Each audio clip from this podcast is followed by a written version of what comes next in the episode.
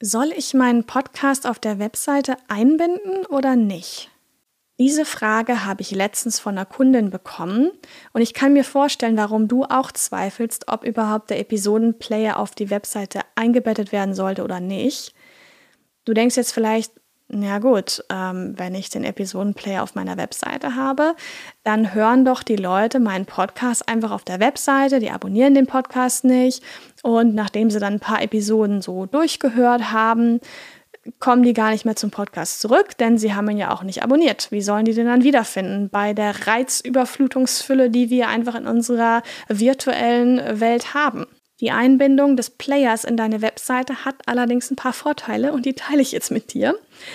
Ähm, es bringt dir mehr Traffic auf die Seite, wenn du einen SEO-optimierten Text um den Player herum formulierst. Das solltest du auf jeden Fall machen. Nicht einfach nur den Player einbinden, sondern wirklich auch einen SEO-optimierten Text formulieren, wirklich wie so ein Blogartikel. Du hast eine längere Verweildauer auf deiner Webseite, ja, und das sagt Google einfach auch nochmal wie wichtig deine Seite ist, dass sie guten Content bietet. Ähm, denn idealerweise hört ja der Besucher dann wirklich die Episode von Anfang bis Ende und dann vielleicht noch eine weitere Episode und bleibt entsprechend lange auf deiner Webseite. Natürlich wird der Hörer dann auch auf deine übrigen Unterseiten, auf dein Newsletter aufmerksam schaut sich ein bisschen auf der Webseite um, bucht vielleicht auch mal ein Kennenlerngespräch, also erfährt gleich viel mehr auch von dem Unternehmen, auf das er da eigentlich gestoßen ist, wenn er meinetwegen in Folge 78 einsteigt.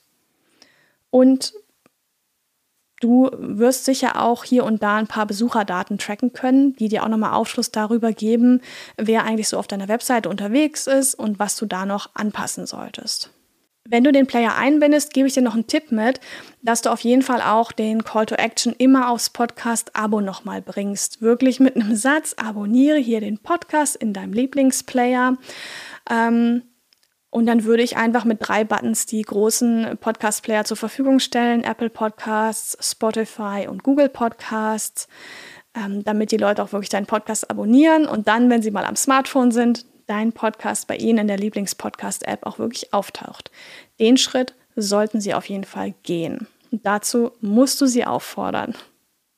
Ein Pro-Tipp von mir ist auch, dass du ja die Streams im Webplayer in der Statistik sehen kannst und daran erkennen kannst, wie viele UserInnen denn wirklich den Podcast auf der Webseite hören.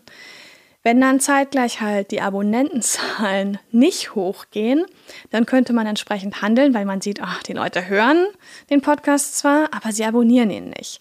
Und wir wollen ja die Leute zu wiederkehrenden Hörern machen und das sind sogenannte AbonnentInnen. Ja, die Abonnentenzahlen sind das eine, aber am Ende willst du natürlich auch die Menschen erreichen.